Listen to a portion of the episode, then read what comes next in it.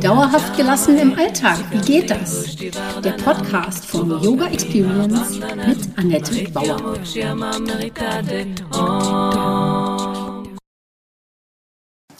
Hallöchen, schön, dass du da bist.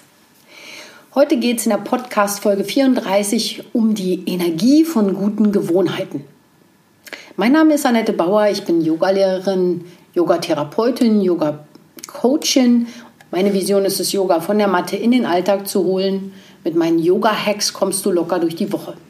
Wenn du wirklich dranbleiben möchtest, komm in meine Facebook-Gruppe Annettes Yoga Lifestyle Hacks und hol dir Tipps und Tricks ab, wie du dauerhafter gelassen bleiben kannst. Jede Woche stelle ich da eine Übung vor und freue mich, wenn sie dir im Alltag hilft. Mein Podcast heißt auch so, Yoga für dauerhafte Gelassenheit im Alltag.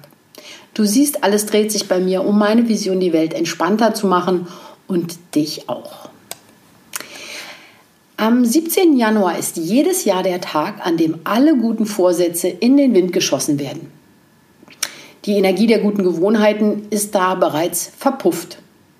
Bist du noch dran oder hast du für dieses Jahr schon aufgegeben?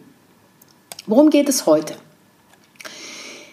Ich habe drei Bücher für die Umsetzung in kleinsten Schritten gelesen und stelle sie dir heute vor. Ähm, vier Sätze der Verhaltensänderung, dann was ist Kaizen und deine Motivation verstehen. Also ich lese gerade das Buch Die 1%-Methode von James Clear. Er beschreibt, wie man Vorhaben längerfristig umsetzen kann. Dabei fielen mir wiederum zwei weitere Bücher ein, die ich letztes Jahr gelesen habe. Da geht es um Kaizen und The One Thing. Beide beschreiben sehr gut, wie man Gewohnheiten installiert, die man dann zu wirklich großen Veränderungen führen kann. Dranbleiben wird leichter und der Erfolg stellt sich automatisch ein. Warum werden darüber so viele Bücher geschrieben? Weil wir fast immer zu groß an eine Veränderung rangehen wollen und dann natürlich scheitern. Geht dabei darum, eine Gewohnheit auszubilden, um dem Gehirn die Anstrengung der Neuanpassung zu erleichtern. In James Clear Buch bedient, sich, bedient er sich der Erkenntnisse der Biologie, Psychologie, Neurowissenschaften und leitet daraus vier Gesetze der Verhaltensänderung ab. Die fand ich sehr logisch, deshalb stelle ich sie dir jetzt hier vor. Sie sollen zu guten Gewohnheiten werden, sie fördern gute Gewohnheiten und die schlechten kann man mit guten überlagern und ausmerzen. Und das ist für mich zutiefst yogisch. Samskaras nennt sich das im Yoga. Das sind alte, eingetretene Pfade und in dem Fall schlechte Gewohnheiten. Sie werden erst durch gute neue übertrampelt sozusagen. Eine neue, neue Furche wird geschlagen und über längere Zeit zu einer Autobahn guter Gewohnheiten ausgebaut. Die Energie guter Gewohnheiten. Im Schritt 1 zur Umsetzung guter Gewohnheiten muss man sich seiner nicht wünschenswerten Gewohnheiten überhaupt erstmal bewusst werden. Dann kann man sie überhaupt erst ändern. Wann und wie werden deine Gewohnheiten ausgelöst? Also wann greifst du zur Schokolade? Oder was möchtest du damit auch eigentlich äh, erreichen oder bewirken? Welches Gefühl steckt dahinter? Bei einer guten Gewohnheit ist es meist andersrum. Wir möchten damit ein Ergebnis erzielen. Dazu zur Motivation komme ich noch später weiter unten. Ähm, damit wir immer wieder eine dieser Handlungen ausführen, muss es ein attraktives Ziel sein. Das ist bereits äh, nach James Clear der zweite Schritt. Das heißt, die Frage ist, ist es attraktiv, was du jetzt neu umsetzen möchtest? Wenn du für deine Verhaltensänderung Anerkennung, Respekt und Lob erwarten kannst, ist es für dich attraktiv. Am besten kombiniert man sie bereits mit vorhandenen Tätigkeiten, damit es leichter bleibt, sie auszuführen. Also ein neues Ritual darf entstehen. Statt der Zigarette mit dem Morgenkaffee nimmst du vielleicht einfach zehn tiefe Atemzüge und entspannst dich mal. Die Frage ist, ob das attraktiv für dich ist. Kleiner Tipp, es muss Freude machen. Dann, darin liegt dann auch die Energie guter Gewohnheiten. Schritt 3 und 4 sind automatisieren und dich dafür aber auch belohnen. Die Wiederholung ist wichtiger als ihre Dauer. Deshalb ist es wichtig, kleine Schritte und kleine Aufgaben zu installieren. Wenn der Aufwand gering bleibt, kann es leichter zu deiner neuen Gewohnheit werden. Achte darauf, dass dein Umfeld dich dabei unterstützt und nicht torpediert. Und um dich selbst bei der Stange zu halten, muss die kleine Handlung sofort belohnt werden. Es muss mit einem befriedigenden Reiz kombiniert werden. Erst dann freut sich das Gehirn auf das nächste Mal und unterstützt dich dabei, die Gewohnheit beizubehalten. Also es braucht Erfolgserlebnisse. Kaizen setzt genau da an. Kleinste Handlungen führen längerfristig zu einem nachhaltigeren Erfolg als natürlich irgendwelche Hauruck-Methoden. Was ist denn jetzt nun wieder Kaizen?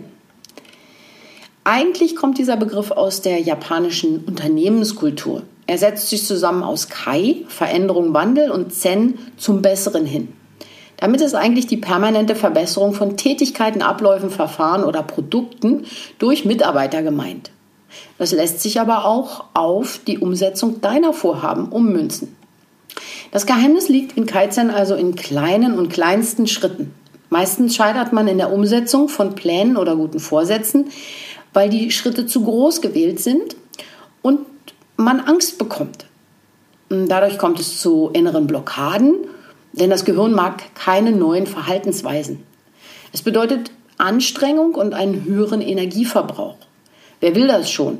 Und das Gehirn mag das eben auch nicht.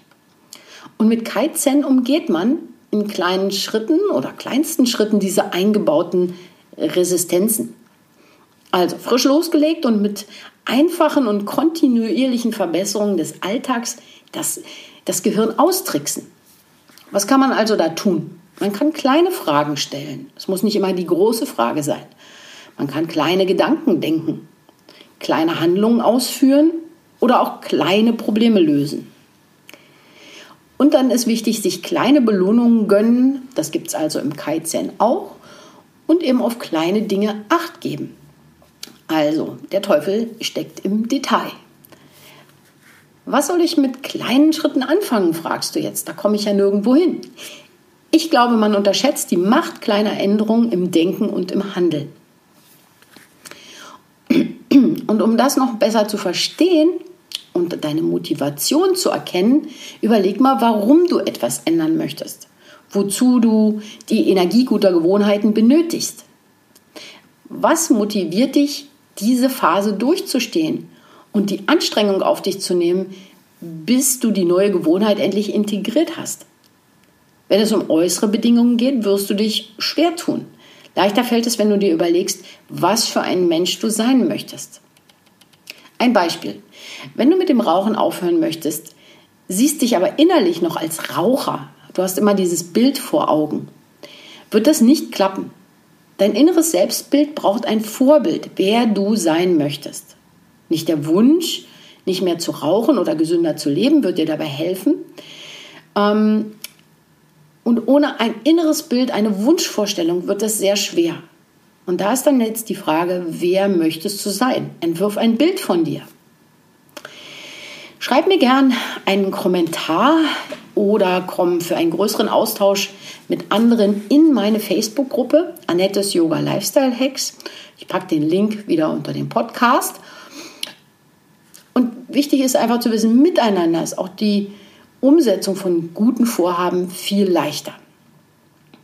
Was haben wir also heute besprochen? Ich habe dir drei Bücher vorgestellt für die Umsetzung in kleinsten Schritten. Auch diese Links packe ich unter dem Podcast. Dann gibt es die vier Gesetze der Verhaltensänderung Kaizen, wie dir das dabei helfen kann. Und auch den Grund deiner Motivation zu verstehen. Ich wünsche dir einen wundervollen Tag. Das war Dauerhaft gelassen. Wie geht das? Der Yoga Experience Podcast mit Annette Bauer. Wenn du mehr davon in deinem Alltag einbauen möchtest, abonniere gerne meinen Podcast.